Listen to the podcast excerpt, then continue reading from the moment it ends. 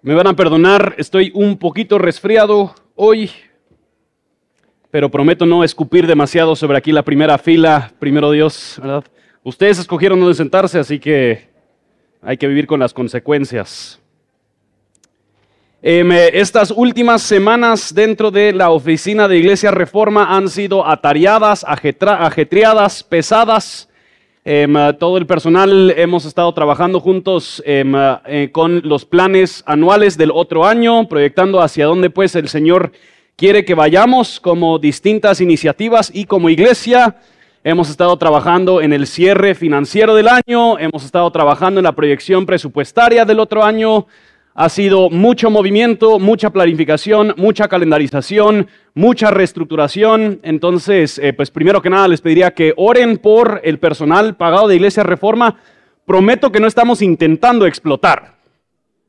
Pero yo creo que en estas últimas dos semanas ha sido, ha sido cargado, ha sido cargado.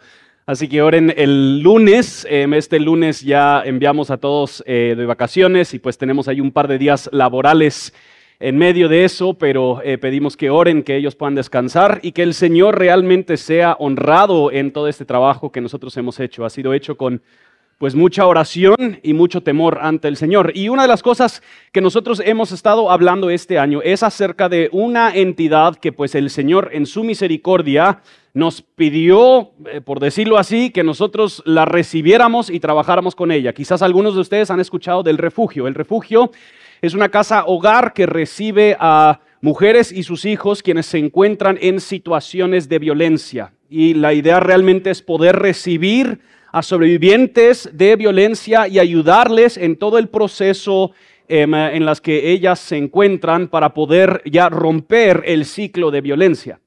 Em, este año nos hemos enfrentado con muchas, em, muchos retos en la institución y pues como nosotros recibimos esta entidad, no habíamos tenido mucho tiempo para nosotros desempacar el regalo, por decirlo así, entender los diferentes elementos, saber lo que está pasando y, realmente trabajarlo de una manera que em, cohesiona con nuestra filosofía aquí en Iglesia Reforma.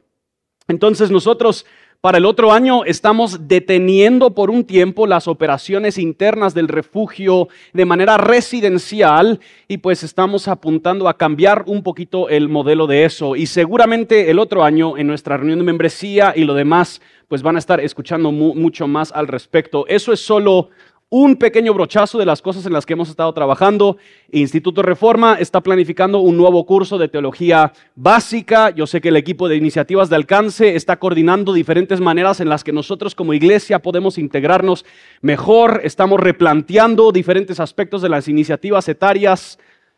Ha sido alegre estas semanas, así que les pedimos sus oraciones en eh, este proceso y pues más que todo que nuestro personal sí pueda descansar porque vamos a arrancar así con furor el otro año. Estamos sufriendo, hoy regresamos a nuestra serie de Adviento, Isaías capítulo 9, versículo 6, y estamos viendo los diferentes nombres que Isaías le da a este niño que nacerá. Y nosotros ya vimos el nombre de consejero admirable, vimos Dios poderoso y llegamos al tercero de ellos, que es Padre eterno. Padre eterno. Estamos sufriendo actualmente una crisis de paternidad. Estamos sufriendo una crisis de paternidad. En Guatemala, el 25% de los hogares no cuentan con una figura paternal dentro del mismo hogar. Las cifras son mucho más altas si tomamos en cuenta las grandes ausencias de los padres quienes están físicamente presentes. Padres negligentes, padres quienes despilfarran el dinero, el tiempo, padres borrachos, padres abusivos. No, solo eso, en la cultura popular el papá es burla de tanto chiste. Es un gran perdón, bruto, inútil. Así se le pinta al papá. Eh, lo hacen parecer como un cero a la izquierda, irrelevante, que simplemente vive en la casa, gasta lo que gana, es simplemente otro niñote que le toca a la mamá cuidar. Y de verdad, yo, yo no sé a nivel pastoral si hay algo que provoca más consejería pastoral que las heridas causadas por padres ausentes. Por todos lados, donde nosotros vemos, cada uno de nosotros sufre carencias en nuestras destrezas espirituales, emocionales, interpersonales, por la gran ausencia de figuras paternales en nuestra vida, aún si crecimos con un hombre en la casa. Entonces, nos choca, nos choca cuando la Biblia habla de Dios en términos de paternidad.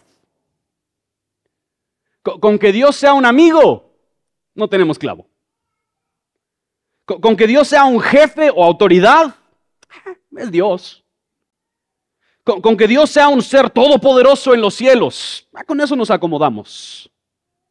Pero el momento que se habla de Dios en términos de Padre se nos hace cortocircuito y lo único que experimentamos muchos es rechazo hacia esa idea de Dios.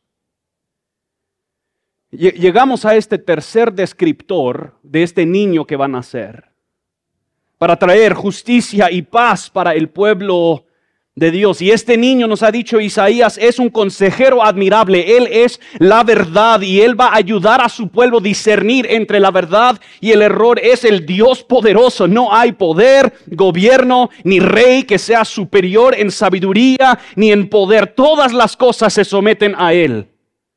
La semana próxima veremos cómo Él es príncipe de paz, cómo es que la paz y la integralidad de toda la creación, Él es quien obrará reconciliación de todas las cosas. Pero hoy nos dice que este niño también es Padre eterno. Si el contexto de Israel es que están siendo asediados, están en conflicto perpetuo, están eh, reyes que ellos tienen están simplemente entregándose a dioses falsos, pues hace mucho sentido que haya un consejero admirable. Hace mucho sentido que este niño sea Dios poderoso y que Él sea el príncipe de paz, pero Padre eterno. ¿Qué, ¿Qué quiere decir Isaías con llamar a este niño nacido Padre eterno? Bueno, Vamos a empezar primero, y esto siempre me fastidia cuando lo hacen los predicadores, pero lo voy a hacer. Vamos a empezar primero con lo que no es, con lo que no es. Isaías no está diciendo que el niño que nacerá, que el hijo es el mismo que Dios el Padre. Isaías no está aplanando las personas de la Trinidad. Está el Padre y está el Hijo.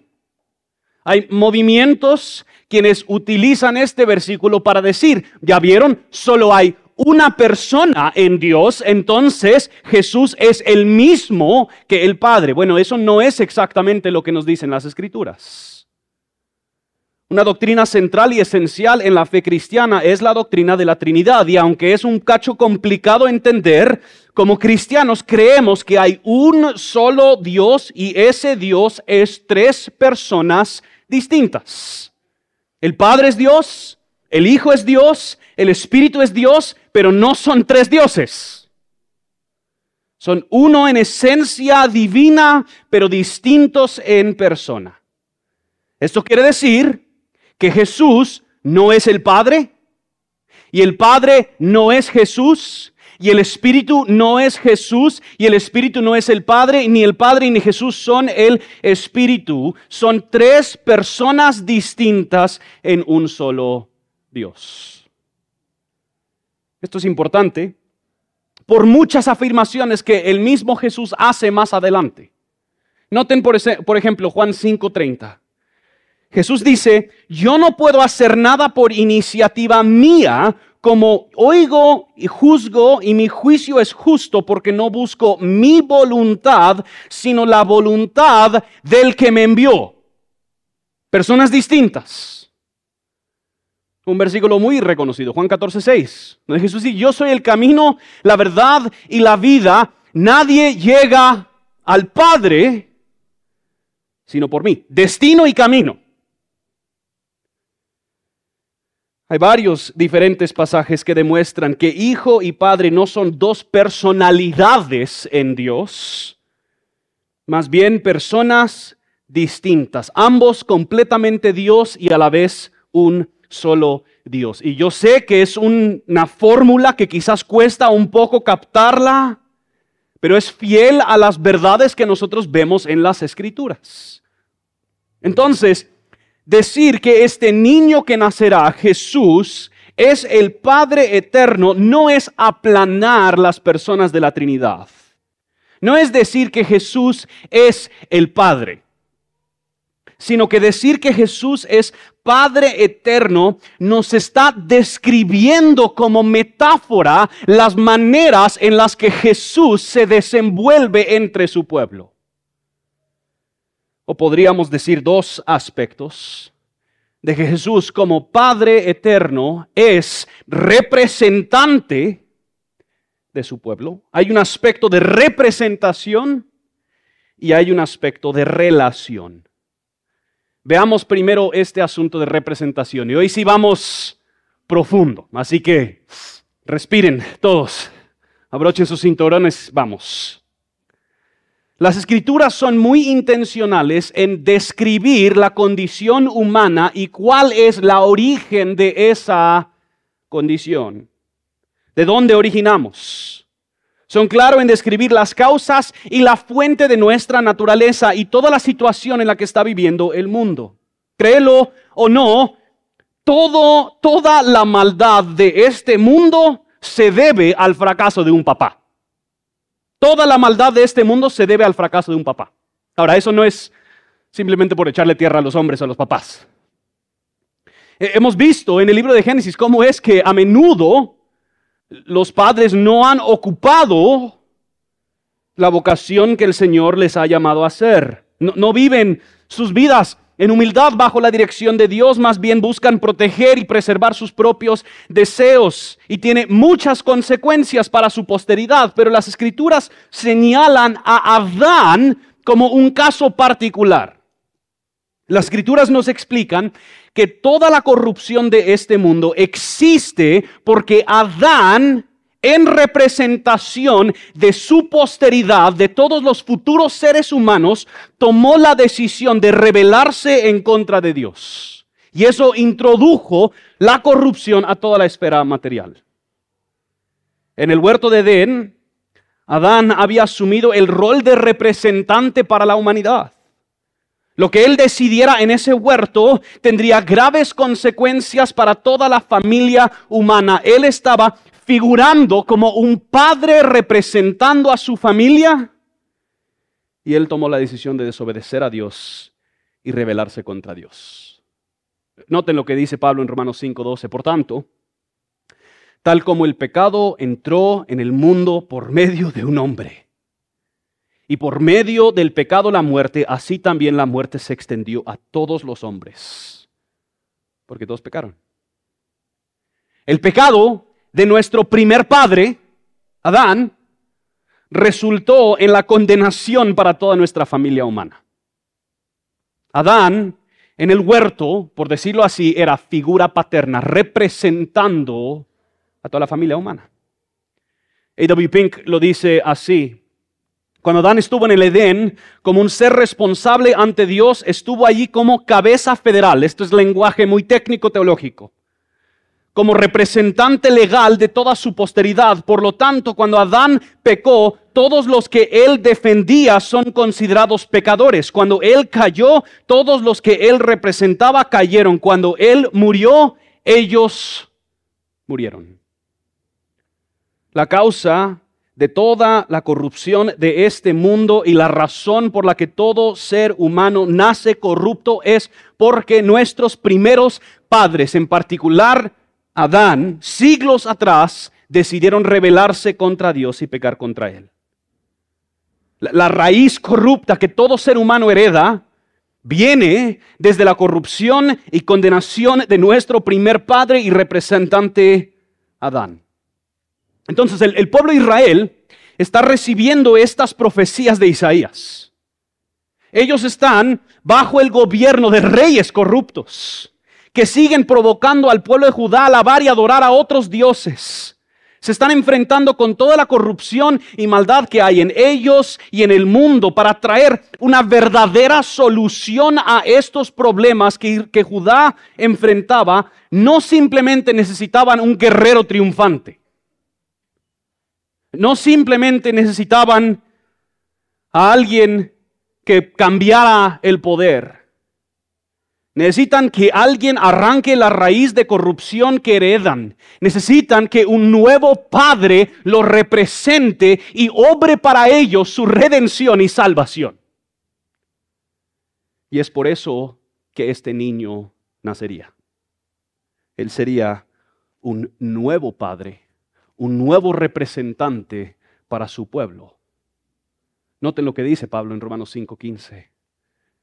Pero no sucede con la dádiva como con la transgresión. Porque si por la transgresión de uno murieron los muchos, mucho más la gracia de Dios y el don por la gracia de un hombre, Jesucristo, abundaron para los muchos. Unos versículos después. Porque si por la transgresión de un hombre, por este reinó la muerte, mucho más reinarán en vida por medio de un hombre Jesucristo, los que reciben la abundancia de la gracia y el don de la justicia. Pablo dice en 1 Corintios 15, 22, porque así como en Adán todos mueren, también en Cristo todos serán vivificados. O sea que cuando Cristo vino a la tierra, Él no simplemente vino para enseñarnos buenas moralejas. No simplemente vino para modelar una vida bonita. No vino para demostrar su poder y hacer milagros simplemente. Él vino para representar a su pueblo en su vida, muerte y resurrección. A.W. Pink sigue, él dice, lo mismo sucedió con Cristo que Adán. Cuando vino a esta tierra, vino a esta tierra, él también tenía una relación federal con su propio pueblo y cuando se hizo obediente hasta la muerte, todos aquellos por quienes actuaba fueron tenidos por justos. Cuando resucitó de entre los muertos, todos los que él representaba resucitaron con él. Cuando ascendió a lo alto, se consideraba que ellos ascendían con él. El punto es que este niño que nacerá figurará en un rol paternal representando a su pueblo como cabeza, viviendo vida justa, recta y perfecta, y muriendo para recibir su condenación, resucitando para obrar vida para todos los que serían parte de su familia. Este niño sería su representante, su cabeza, su padre. Noten lo que dice Pablo en Romanos 6, 4 y 5. Por tanto, hemos sido sepultados con Él por medio del bautismo para muerte, a fin de que como Cristo resucitó de entre los muertos por la gloria del Padre, así también nosotros andemos en novedad de vida. Porque si hemos sido unidos a Cristo en la semejanza de su muerte, ciertamente lo seremos también en la semejanza de su resurrección. Y es por esto que toda la esperanza del pueblo de Dios descansa sobre los hombros de este niño. Porque Él vendría para hacer para su pueblo lo que ellos más necesitaban. Que alguien los representara y obrara por ellos, adquiriendo para ellos lo que ellos en su propia fuerza no pueden adquirir. Cristo es llamado Padre Eterno, siendo cabeza de la iglesia, nuestro representante y sustituto. Pero no solo hay un aspecto de representación, hay un aspecto de relación, de relación. Cuando Isaías describe a este niño que nacerá como Padre eterno, él está describiendo también el carácter con el cual este niño llevará a cabo su obra. Este niño se relaciona o se relacionará con su pueblo con un corazón paternal. O sea, si dudas de cómo debería lucir un padre, mira a Jesús. Aunque nunca tuvo hijos biológicos, Jesús manifestó en sus interacciones con los seres humanos un corazón paternal. Esto es una metáfora que nos lleva a reflexionar sobre la vida y la obra de Jesús e identificar estos actos paternales de parte de Jesús. El punto es que cuando nosotros pensamos en las contribuciones ideales de un padre, al ver el ministerio de Jesús, vamos a identificar en mayor grado esas mismas contribuciones. Hablemos de algunas. Y pueden haber un montón y podemos diferir un poquito en cómo plantearlo, pero hablemos primero de provisión. Por ejemplo, Jesús es el proveedor supremo de su pueblo. Una de las cosas que muchos padres hacen dentro del hogar es asegurar que hay provisión de muchas cosas, no solo economía. Un padre en muchos casos sí obra para proveer Economía, también seguridad, paz, oportunidad, educación, medicina, salud. Como un padre provee por su hogar, Jesús ha provisto por su pueblo. Durante todo el transcurso de su vida vemos cómo es que Jesús provee por las necesidades de aquellos que creen en Él.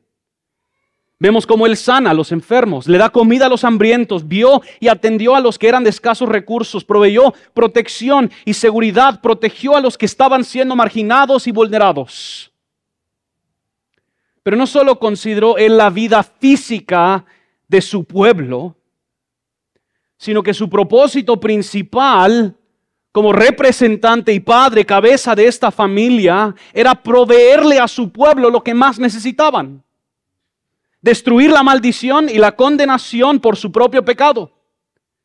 Y Jesús se sacrificó enteramente para asegurar que las necesidades de su pueblo eran atendidos. Noten un par de cosas que Jesús mismo dice acerca de su obra. El ladrón solo viene para robar, matar y destruir. Yo he venido para que tengan vida y vida en abundancia. Yo, yo cuando pienso en Jesús proveer de esta manera, vengo a cuestionar mi propia paternidad. ¿Será que es con esa generosidad con la que yo interactúo con mi familia? ¿O soy yo el papá tacaño? El papá que está meticulosamente asegurando que todos hacen exactamente lo que yo quiero, lo que yo debo. Jesús dice, porque ni aun el Hijo del Hombre vino para ser servido, sino para servir y para dar su vida en rescate por muchos. Nos recuerda el libro de Efesios de que en Cristo hemos obtenido todas las bendiciones espirituales que están en los cielos, perdón de los pecados, redención, adopción, conocimiento de Él y su plan. Todo lo que tú y yo más necesitábamos lo hemos obtenido por medio de Cristo, quien se entregó por completo, sufrió, sangrió y murió por nosotros para proveerle a su familia todo lo que ellos necesitaban. Muchos padres proveen por sus hogares, pero aún en su provisión lo hacen de una manera muy egocéntrica. Retienen lo que ellos consideran ser de ellos y tienen a todos contados con sus centavitos. No vayas a gastar ni uno más. Yo te dije lo que deberías gastar. Reclaman cuando algún niño o alguien no se les agradece lo que han hecho. Pero Jesús demostrando la paternidad eterna, Él demuestra todo lo contrario. Él se desborda de una manera escandalosamente generosa. Él no retuvo nada, sino que Él se entregó por completo. Provisión. Podríamos pensar en dirección. Un padre, quizás en muchos casos, provee dirección para su hogar coordina con su familia en establecer, especialmente con su esposa, las eh, normas del hogar, considera las necesidades espirituales del hogar y ayuda en coordinar eh, el hogar para que hayan tiempos de devocionales familiares, tiempos de oración en familia, más que cualquier otro, los padres son responsables ante Dios por el rumbo del hogar. O sea, cuando Dios viene a pedir cuentas acerca de la familia Burkholder, yo creo que él, él viene conmigo. Si me gusta o no, Viene conmigo. Noten lo que dice Pablo de Jesús en Efesios 1. Y él lo dio por cabeza sobre todas las cosas a la iglesia, la cual es su cuerpo, la plenitud de aquel que lo llena todo en todo. Jesús es referido en múltiples ocasiones como cabeza de la iglesia. O sea que él, él es el director principal de esta familia. Nosotros nos conformamos a su protocolo. Jesús dice en Mateo 16, si alguien quiere venir en pos de mí, niéguese a sí mismo, tome su cruz y que me siga. Jesús es quien nos dirige, Jesús es quien nos guía, nosotros lo seguimos a Él, caminamos detrás de Él. Él es quien está estableciendo el rumbo y la dirección de nuestra gran familia eclesiástica y nosotros lo seguimos. Jesús dice en Juan 15, 10, si guardan mis mandamientos, permanecerán en mi amor, así como yo he guardado los mandamientos de mi Padre y permanezco en su amor. Hay una expectativa de parte de Jesús de que haya obediencia de parte nuestra. Pero aún esta dirección que Jesús provee para su pueblo luce muy diferente a como muchos de nosotros los padres hemos ejercido esa dirección. Noten lo que dice Jesús en Mateo 11 versículo 28 al 30. Vengan a mí todos los que están cansados y cargados, y yo los haré descansar. Tomen mi yugo sobre ustedes y aprendan de mí que yo soy manso y humilde de corazón y hallarán descanso para sus almas, porque mi yugo es fácil y mi carga ligera.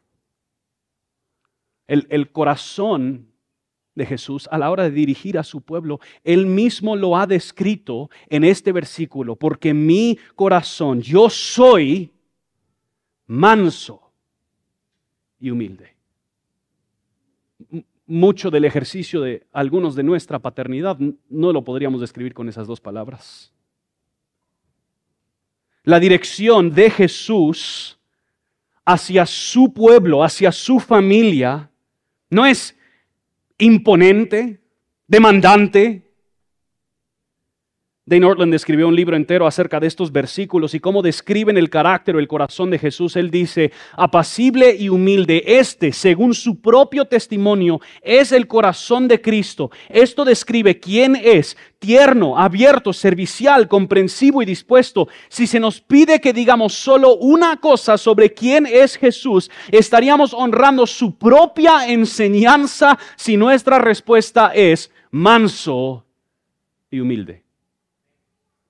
Jesús provee dirección, instrucción, corrección para su pueblo. Él es cabeza y Señor de su iglesia, pero Él no es airado e imponente en su manera de tratar con nosotros. Al contrario, Él ha demostrado el corazón de un Padre eterno, siendo tierno, manso, humilde, comprensivo, servicial. Noten lo que dice Ortland más adelante. Cuando pecamos, somos alentados a llevar nuestro fracaso a Jesús porque Él sabrá recibirnos. No nos trata con rudeza, no frunce el ceño y regaña, no ataca verbalmente como lo hicieron muchos de nuestros padres. Y toda esta moderación no es porque tenga una visión diluida de nuestro pecado. Él conoce nuestra pecaminosidad de manera más profunda que nosotros. De hecho, apenas si somos conscientes de la punta del iceberg de nuestra depravación, incluso en nuestros momentos de mayor claridad, su moderación simplemente fluye de su corazón compasivo por su pueblo. Lo cual nos lleva quizás a otra cualidad paternal, una presencia amorosa presencia amorosa. Padres, esto simplemente es gratis. Pero una de las mayores contribuciones que tú le puedes dar a tus hijos es tu presencia. Es tu presencia. Simplemente deleitarte de estar con ellos. Noten lo que nos dice Marcos acerca de qué Jesús, de por qué Jesús seleccionó a sus discípulos. Él dice en Marcos 3, designó a doce, ¿qué dice? Para que estuvieran con Él. Juan 14, 3. Y si me voy y les preparo un lugar, vendré otra vez y los tomaré a donde yo voy, para que donde yo esté, ahí estén ustedes también. O lo que Jesús dice en Juan 15, 9 es escandaloso. Como el Padre me ha amado, así también yo los he amado. E, ese versículo es abrumador. Como el Padre ha amado al Hijo. Jesús es el tesoro eterno del Padre. El Padre se complace, se deleita por completo en su Hijo. El, Padre le ha compartido todas las cosas a su, a su Hijo. Le ha compartido su gloria, le ha compartido su... O sea, todo lo que tiene el Padre, el Padre se ha desbordado en dárselo a su Hijo en quien Él se deleita. No hay relación en todo el universo que alcance las hermosuras de la relación entre la Trinidad. Pero Jesús está diciendo, así como luce esa relación, así como el Padre me ha amado a mí, yo así los he amado a ustedes. Lo que Jesús nos está diciendo es que así como el Padre lo ama a Él, Él nos ama a nosotros. Él se deleita, se goza en ti. Se deleita, se goza en verte, en conocerte. Una de las cosas que, y no, no quiero de verdad, yo, yo, soy un padre con una cantidad ridícula de fracasos. Entonces, al dar este ejemplo, el punto no es que me aplaudan. Em, pero en las mañanas he estado, estado con este dilema. Yo usualmente me levanto temprano, intento tener un tiempo de lectura de la Biblia y un tiempo de oración. Em, pero todas las mañanas, como 25 minutos después de que termino, voy terminando mi tiempo de lectura, va bajando nuestra hija menor, Zoe. Y usualmente ella está bajando con dos peluches. Su plan es claro. A ella no le interesa que papá ore. Ella, ella quiere que yo juegue con ella. Y me he enfrentado con un dilema ético-moral, por decirlo así. ¿Qué le complace más a Dios? Que, yo le diga a mi hija, no hija, yo estoy orando, andate a tu cuarto. O que, o que yo modele para ella cómo es el corazón del Padre y del Hijo para con nosotros. Ahora, no, no, he resuelto el dilema, pero he jugado mucho con peluches.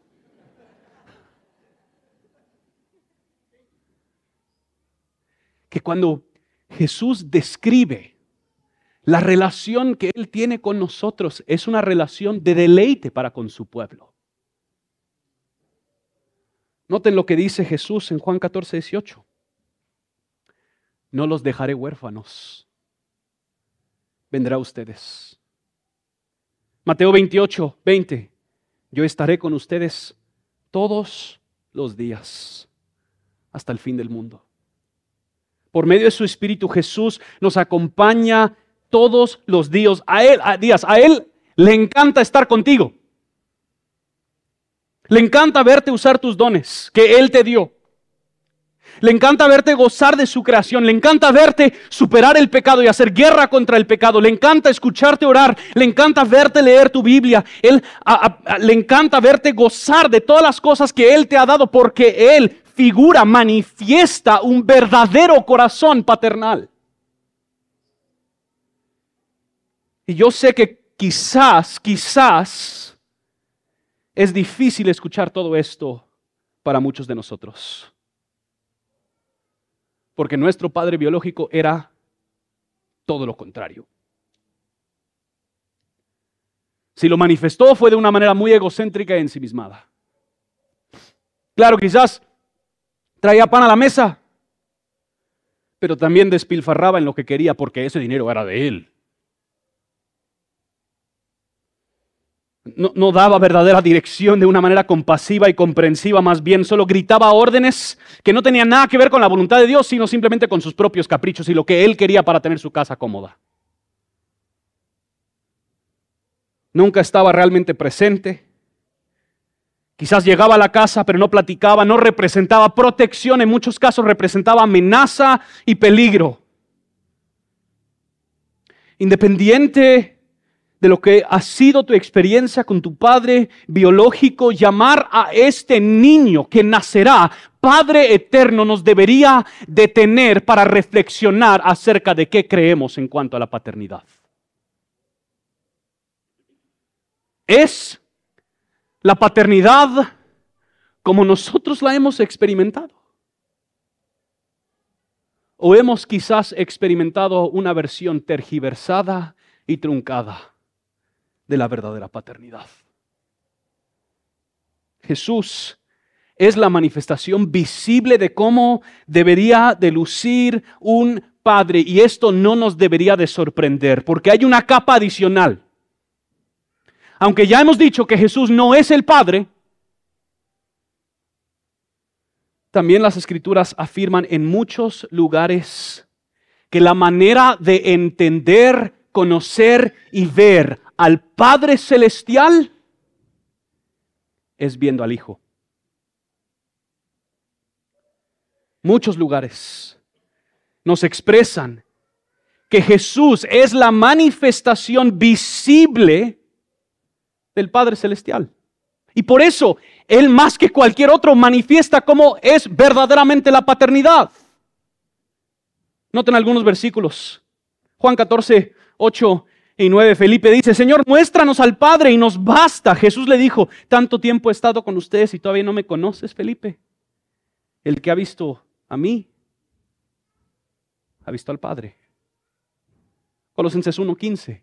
Él es la imagen del Dios invisible. Hebreos 1, 2 y 3. En estos últimos días nos ha hablado por su Hijo, a quien constituyó heredero de todas las cosas, por medio de quien hizo también el universo. Él es el resplandor de su gloria, la expresión exacta de su naturaleza. O sea, si tú quieres saber cómo es tu Padre Celestial, mira a Cristo. Si tú quieres saber cómo debería lucir un Padre, mira a Cristo. Cristo es la imagen de un Padre perfecto porque Él es la expresión exacta del verdadero Padre.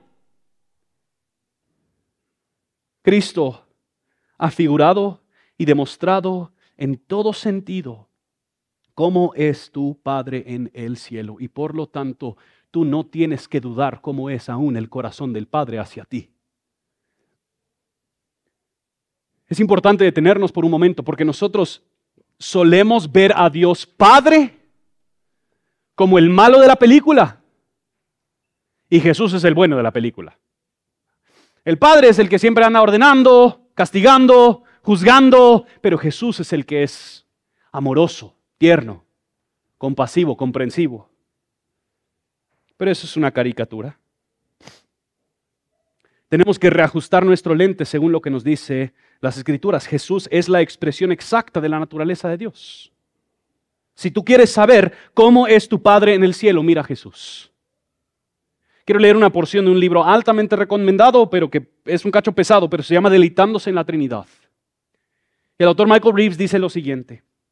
El Padre da toda su gloria, su amor, su bendición y todo su ser exclusivamente a su Hijo. Y luego Él lo envía para compartir su plenitud con nosotros. Jesús dice la gloria, hablándole a Dios, dice, la gloria que me diste, yo les he dado.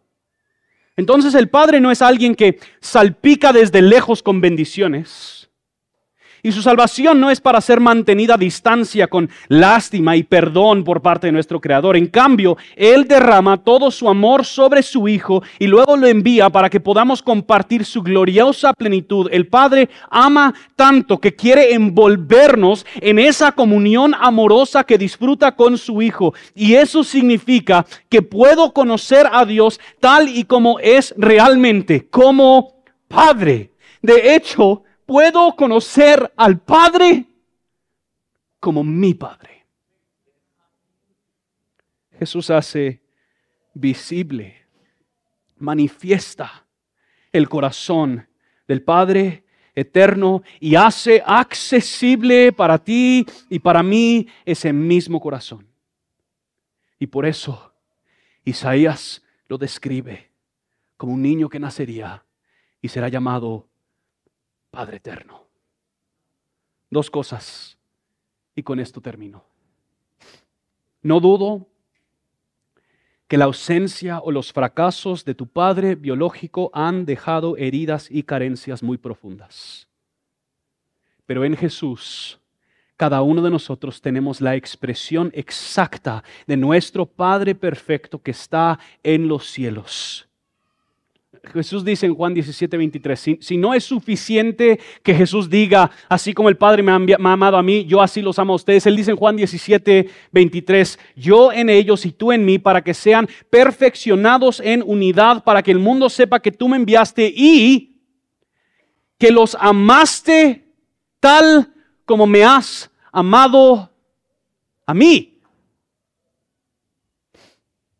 O sea, el deleite y el gozo que el Padre Celestial tiene para su Hijo eterno, también lo tiene para todos aquellos que han estado unidos a Cristo.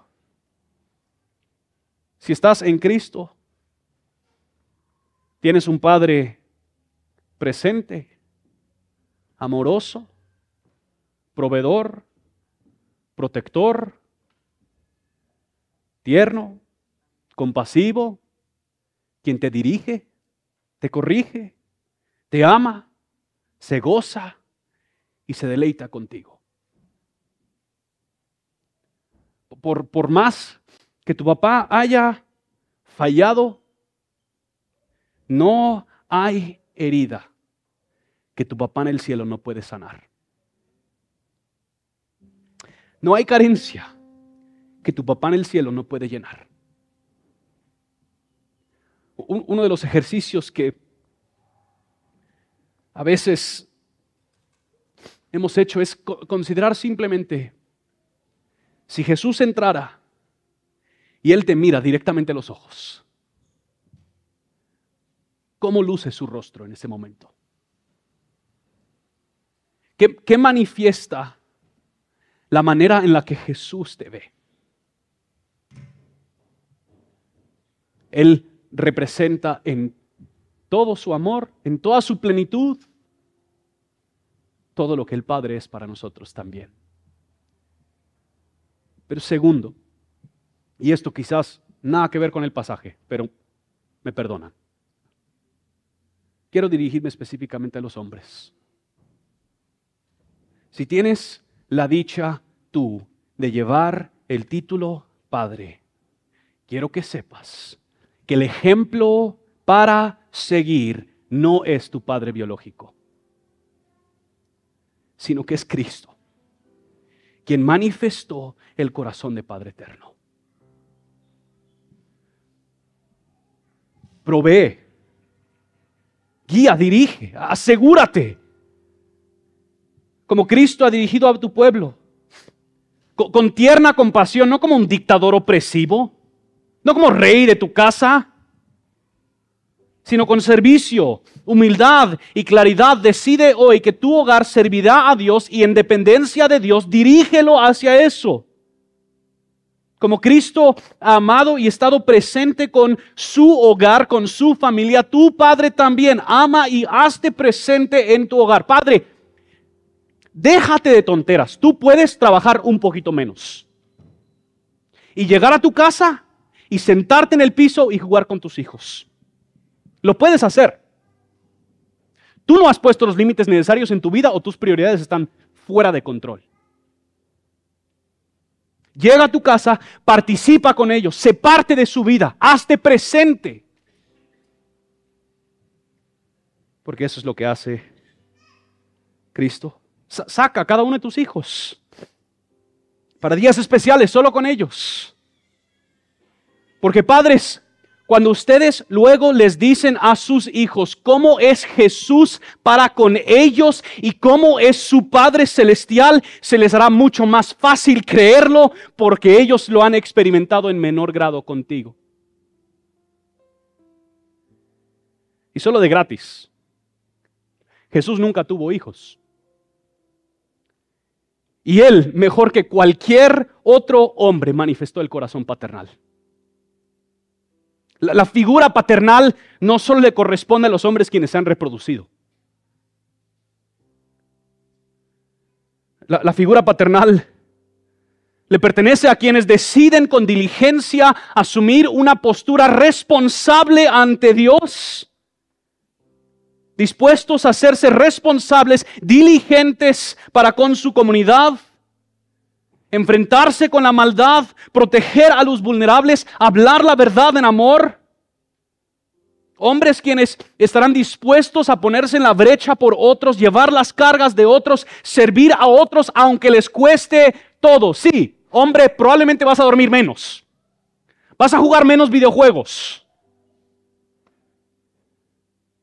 Hombres quienes se parecen a Jesús y quienes hacen visibles la obra de Jesús, quien manifiesta el corazón de su Padre. Se les nacerá un niño y este niño será llamado Padre Eterno. Pongámonos de pie y respondamos en adoración.